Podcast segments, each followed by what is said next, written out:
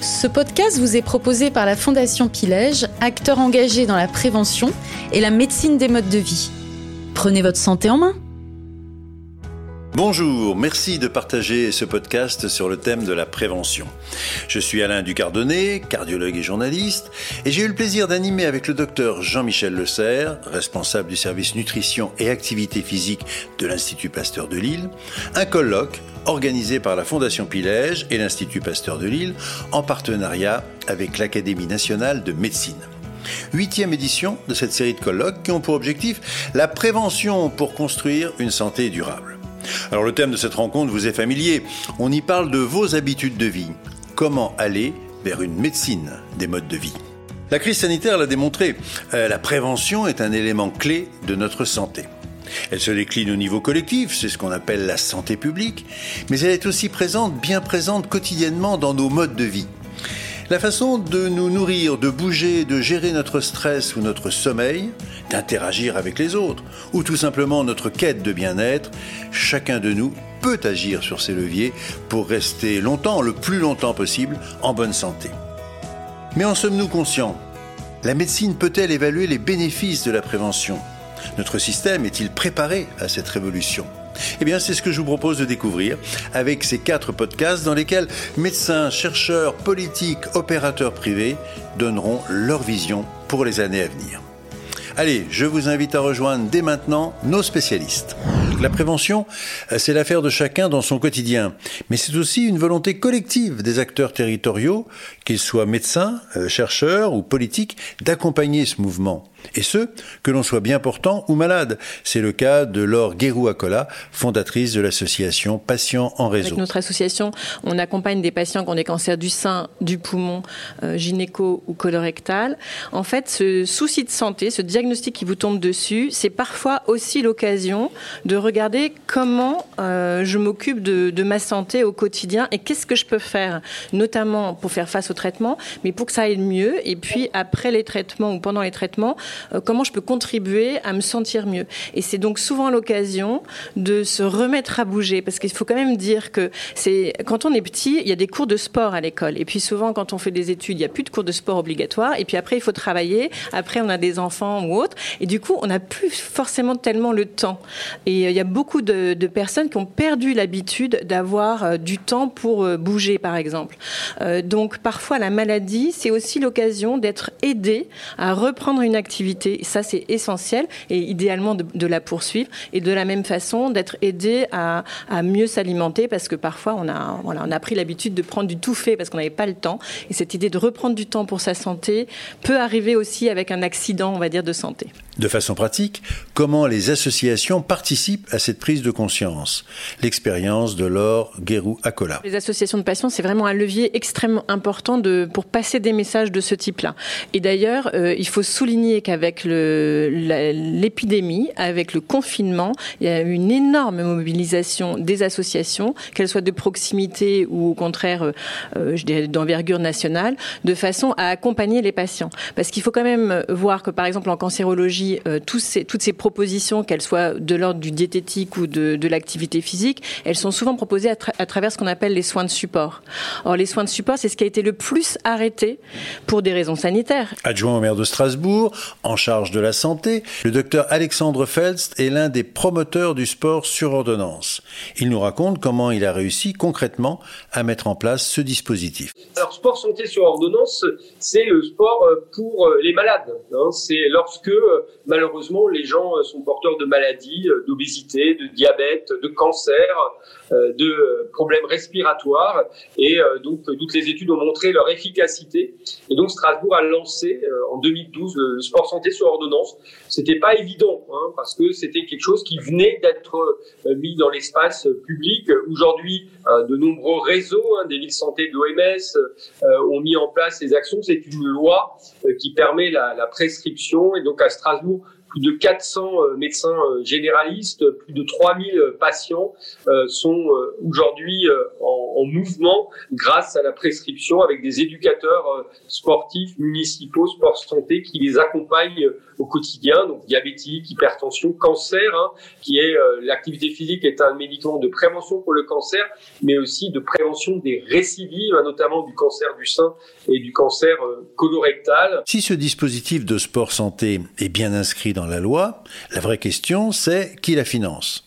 La réponse d'Alexandre Fels. Aujourd'hui, c'est les acteurs locaux donc à Strasbourg, la ville de Strasbourg, le régime local d'assurance maladie qui n'est pas l'assurance maladie mais qui est un régime complémentaire solidaire spécifique à l'Alsace-Moselle. Bien sûr, l'agence régionale de santé, euh, la direction régionale jeunesse et sport, tous les acteurs locaux, hôpitaux, structures, départements, régions financent le sport santé à Strasbourg et ailleurs, ce qui permet la gratuité la première année, une tarification solidaire la deuxième et la troisième année. D'autres réseaux existent, mais il n'y a pas de prise en charge nationale.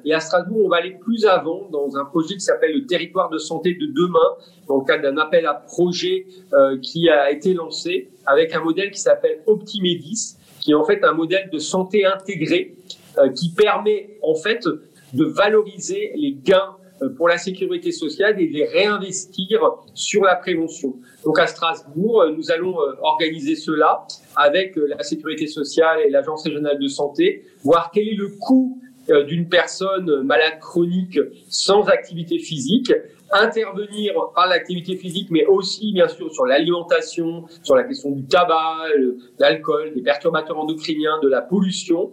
Et ensuite, ce gain euh, qui sera calculé sera réinjecté dans euh, la prévention. Alors, faut-il aller plus loin en instaurant tout simplement la prescription d'activité physique pour les bien portants? Oui, bien sûr, hein, le, sport santé en, prévention, on commence aussi à, le faire. Je suis favorable à ce qu'on appelle les interventions brèves en sport santé, comme on fait les interventions brèves en tabac ou en alcool, hein, à ce que les médecins posent deux, trois questions sur l'activité physique, la prescrivent et la recommandent pour, euh, pour tout le monde, et aussi d'ailleurs que ça soit dans le mode de rémunération des médecins, ce qu'on appelle la ROSP, le revenu d'objectif de santé publique, que le nombre de prescriptions, bien sûr pour les malades, mais aussi euh, pour les bien portants, soit aussi un indicateur qui permette de valoriser l'engagement notamment des médecins généralistes sur la santé publique et sur l'activité physique. Bouger, c'est aussi jouer nous rappelle avec malice Jean-Michel Le Serre de l'Institut Pasteur de Lille. À côté du sport organisé, il faut aussi promouvoir le sport inorganisé, c'est-à-dire le sport qui est un jeu.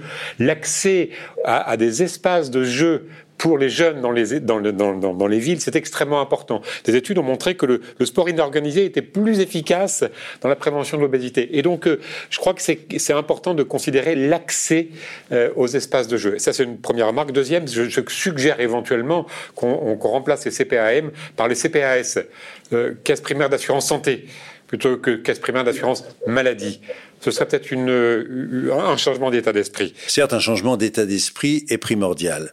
Mais si le numérique nous donnait un petit coup de pouce, ça serait encore mieux. Alexandre Mignon est anesthésiste réanimateur et bien connu pour développer de nombreux outils dans ce domaine. Notre monde a changé et, ce monde, il est dans le numérique, c'est évident. Puis il est nomade, il bouge, il est mobile.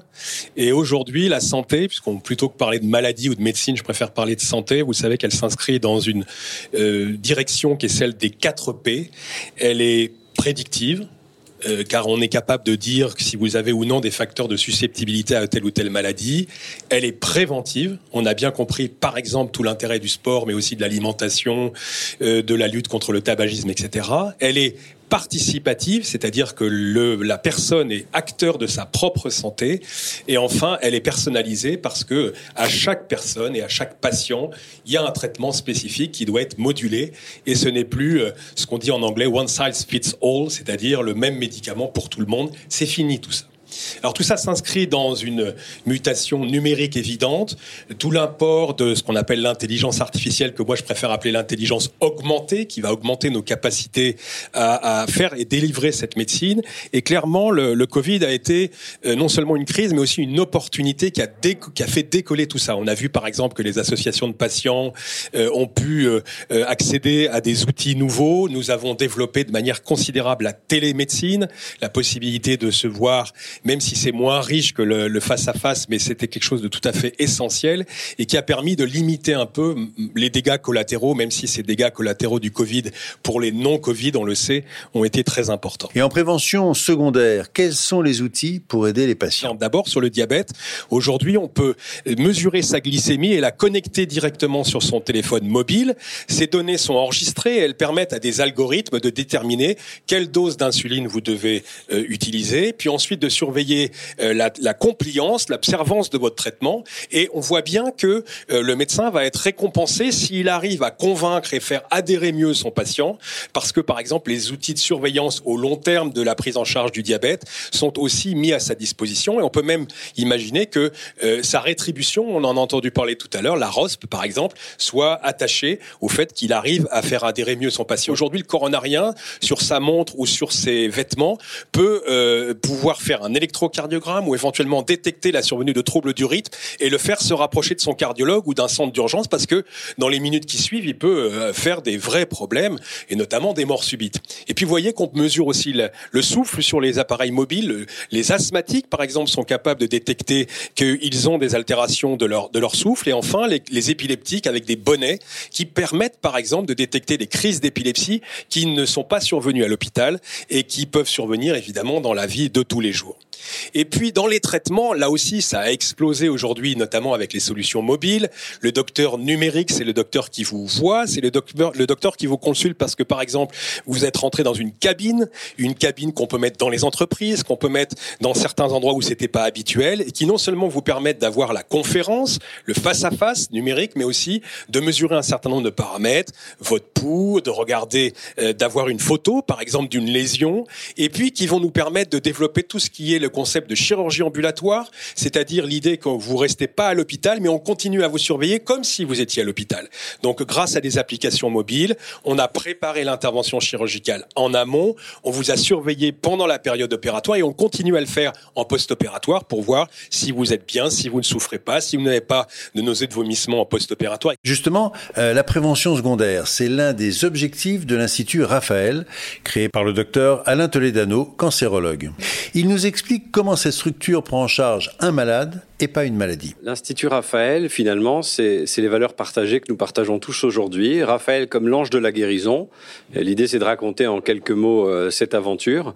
Euh, donc, c'est un, collectif de cancérologues qui a, comme toute la France, euh, fait le constat que notre système de santé en France est bien fait. On a de la chance.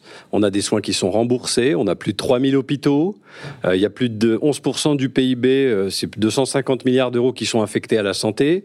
On a un million d'infirmières et d'aides soignantes formées, très bien formées et dévouées, on l'a remarqué. Mais malgré tout cela, euh, ce système ne répond pas aux attentes euh, des patients. Il nourrit le mécontentement euh, des soignants comme des usagers. Il est marqué par des rigidités d'organisation. Il est confronté à des tensions financières. Et donc, quand bien même on va avoir à prendre ce virage numérique, à mieux former, à donner du temps qualitatif, la proposition, c'est une proposition, comme vous l'avez dit, de transformation. Finalement, passer d'une médecine centrée sur la maladie à une médecine centrée sur l'individu et son projet de vie. Alors la cancérologie, c'est un modèle. Il y en a d'autres. Ça peut symboliser aussi la fragilité. Vous savez qu'il y a 450 000 nouveaux cas de cancer par an en France et encore malheureusement 150 000 décès. Mais on a 3 800 000 personnes qui ont ou qui ont eu un cancer. Et pour toutes ces personnes et leurs familles, parce que quand quelqu'un est malade, c'est toute sa famille qui est malade, il manque une coordination de prise en charge. Il n'y a pas d'écosystème structuré pour cette prise en charge globale dont tout le monde parle aujourd'hui. Et il y a un défaut d'information. Et bien que les organisations soient en silo, on le sait tous, on a, on a relégué le patient, il est obligé de se construire lui-même son parcours en fonction de ses connaissances, en fonction de ses ressources financières. Et on sait que c'est pour cela que 70% des patients recourent à des médecines complémentaires, que malheureusement, certains appellent encore des médecines alternatives, alors qu'elles devraient s'intégrer dans un parcours comme étant de la médecine intégrative. Et des études ont montré que les médecins coupent la parole aux patients au bout de 23 secondes en moyenne. Euh, chacun pensera ce qu'il veut. Alors on a décidé euh, de construire un bâtiment qui est à la porte de Champéret à Levallois, qui s'appelle l'Institut Raphaël, où vont cohabiter des acteurs de soins médicaux et paramédicaux, des sophrologues, sexologues, psychologues, nutritionnistes, acupuncteurs, danse-thérapeutes, art-thérapeutes. Il y a 30 disciplines, 80 soignants qui cohabitent main dans la main. On va offrir les soins aux patients, ce sont des soins gratuits et qui sont évalués. On va co-construire avec chaque patient des parcours d'accompagnement coordonnés qui sont orientés vers la nutrition, les émotions, l'activité physique, le bien-être et le retour à l'emploi parce que, euh, Laure le sait très bien, une personne sur trois quitte ou perd son travail dans les deux ans après le diagnostic. Et donc la santé sociale dont vous parlez fait partie intégrante de la santé. Donc on a des ateliers euh, de cuisine, individuels ou collectifs, le goût des aliments, c'est le goût de la vie, c'est le goût des autres. Et on a 300 patients par mois qui vont intégrer ces ateliers. Donc la nutrition santé, le sport santé. On a un programme éducationnel avec les îles de loisirs de la région Île-de-France.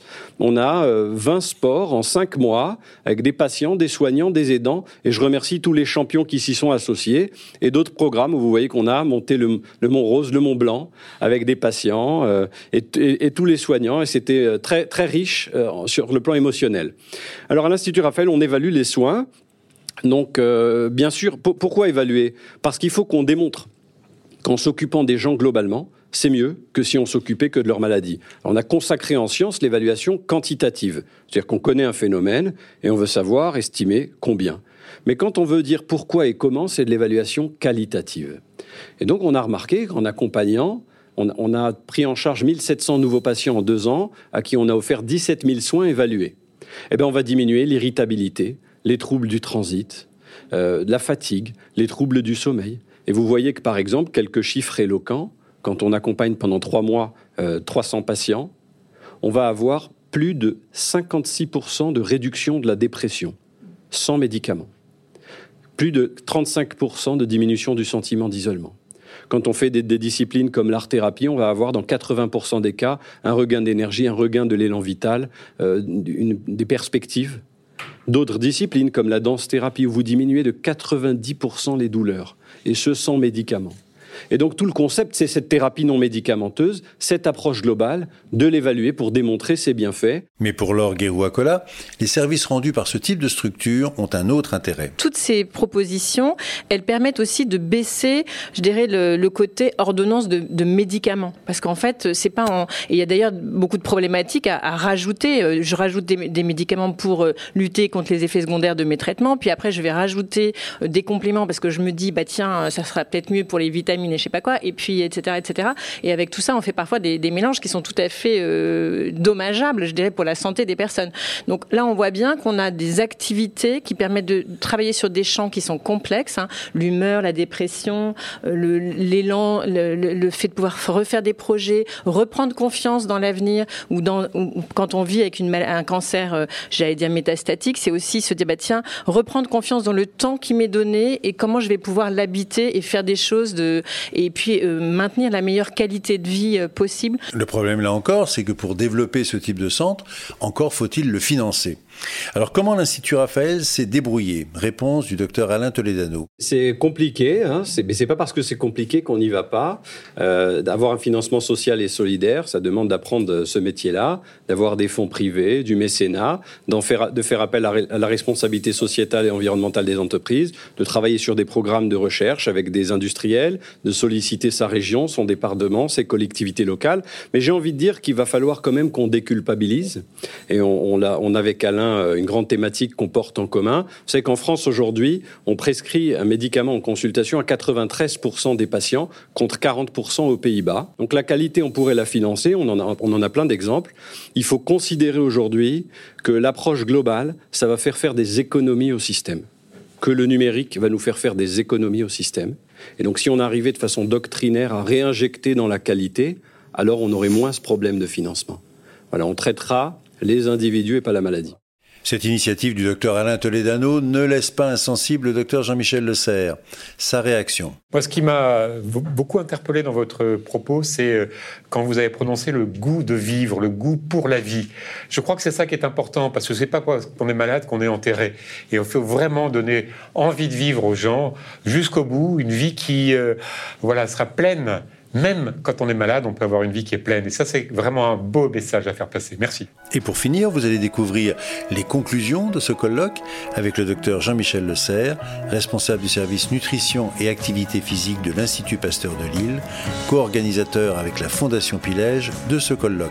Jean-Michel Le Serre. J'ai retenu euh, cinq pistes de réflexion et de travail. Le premier, c'est que les préventions ne doivent pas être cloisonnées et finalement le, la prévention euh, primaire, secondaire, tertiaire, c'est la même chose. On l'a vu à, propos de l'activité physique, euh, qui est un intervenant à tous les stades de la maladie et donc on, on, on doit vraiment décloisonner les préventions et les mettre au cœur de notre préoccupation. Et pour cela, les médecins restent des acteurs doivent le devenir davantage, mais ils ne sont pas les seuls acteurs de la prévention.